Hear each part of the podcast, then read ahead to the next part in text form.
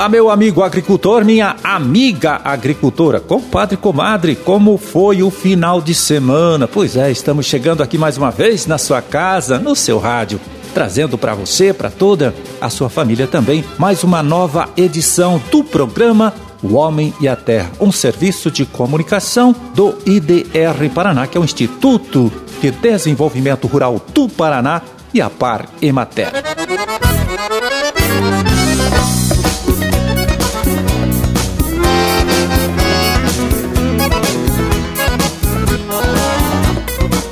21 de setembro de 2020, segunda-feira. Vamos ver aqui, segunda-feira de lua nova, dia do radialista, é, e dia da árvore também. E para as suas orações, eu confiro aqui no nosso almanaque da igreja. Você pode anotar aí, viu? É dia de São Mateus Apóstolo. Bom, data também do aniversário de Cambará, Joaquim Távora, Malé, Rebouças e São Mateus do Sul. Parabéns para todo mundo, né?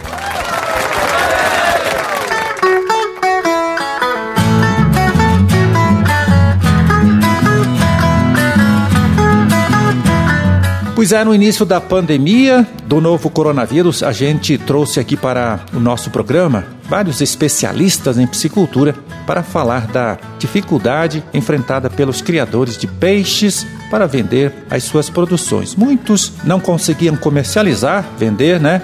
E os que conseguiam é, não recebiam pelo produto que entregavam o preço que esperavam receber também.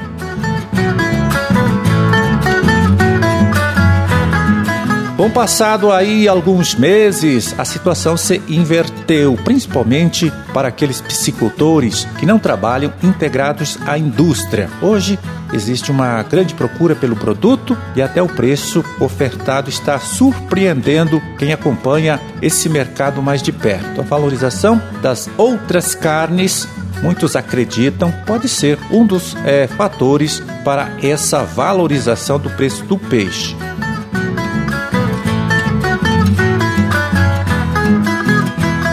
Mas diante de um cenário como este, como o produtor deve se comportar na hora de negociar a sua produção de peixes, principalmente quando está vendendo para compradores que vêm de outras regiões, de localidades mais distantes? Olha, confira a análise, né?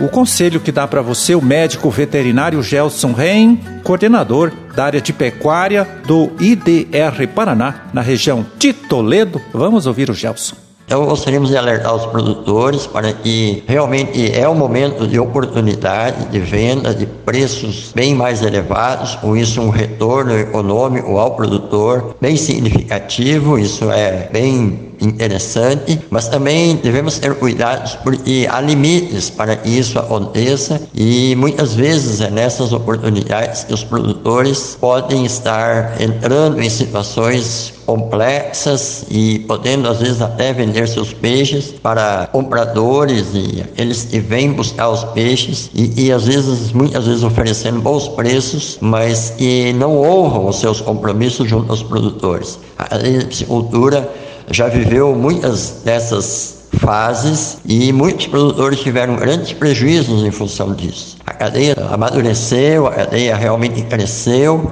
mas ainda podemos continuar correndo alguns riscos. Então a gente alerta os produtores que realmente vendam os seus peixes da melhor forma, consigam os melhores preços, mas também levem em consideração que os compradores são aqueles que eles conhecem, os que são mais idôneos e realmente podem pagar que é possível, porque lá na ponta o consumidor também tem restrições quanto a preços muito elevados. Por isso, e mesmo com o aumento de preço nesse momento, devemos ter cuidados para que os peixes realmente sejam comercializados dentro de padrões e preços e condições que realmente venham a favorecer a todos os que estão envolvidos.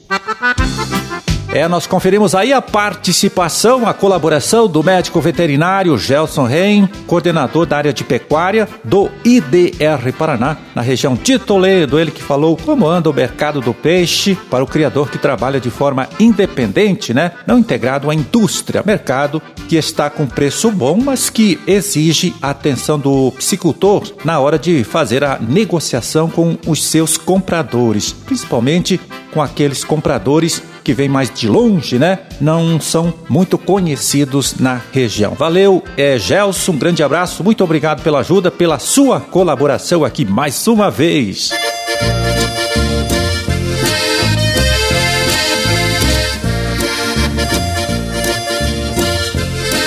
E agora quem colabora aqui com a gente, com o nosso trabalho, é o médico veterinário Paulo Renato Gabana, do IDR Paraná de Assis Chateaubriand. Ele que fala sobre a desverminação no gado de leite. Vamos ouvir o Gabana.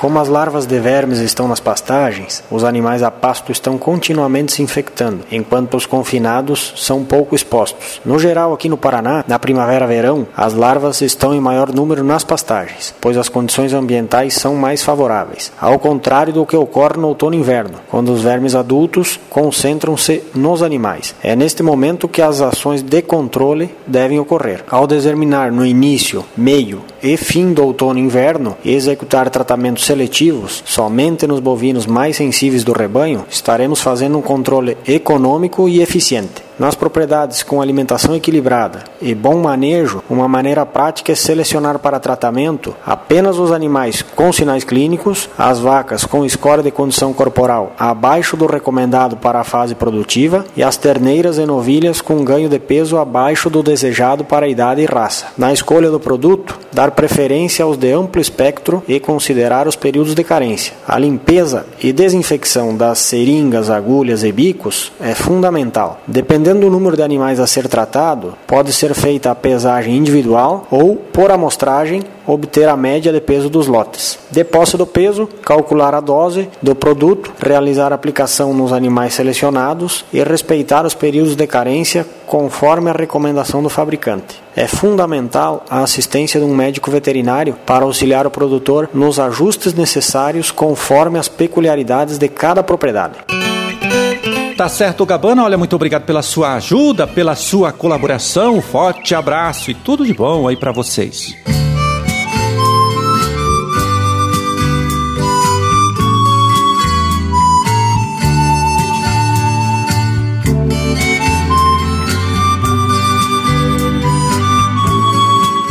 Bom, para você que é olericultor, vamos ver aqui como ficaram os preços das principais hortaliças produzidas aqui em nosso estado nesta época do ano né, e vendidas, comercializadas nas unidades da SEASA. Valores médios praticados na última sexta-feira.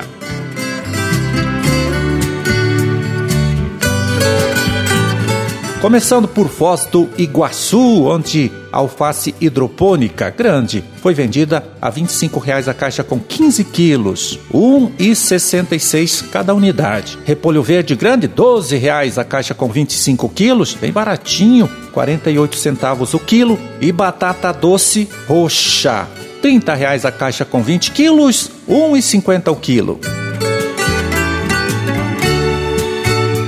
Em Londrina, tomate saladete, o tomate italiano, como muitos preferem chamar, 30 reais a caixa com 22 quilos, R$ 1,36 o quilo. Pimentão verde, 15 reais a caixa com 12 quilos, R$ 1,25 o quilo. E cenoura comum, 20 reais a caixa com 23 quilos, R$ 86 centavos o quilo.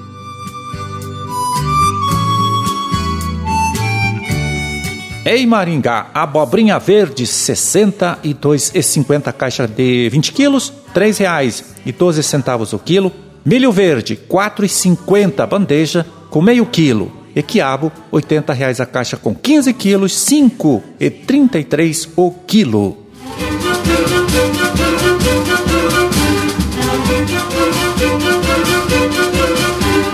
Bom, meu amigo, minha amiga, era esse o recado que a gente tinha para hoje. Vamos ficando por aqui, desejando e torcendo para que todos vocês tenham uma ótima, uma excelente segunda-feira. E até amanhã, quando estaremos aqui de volta mais uma vez, trazendo para você, para toda a sua família, uma nova edição do programa O Homem e a Terra.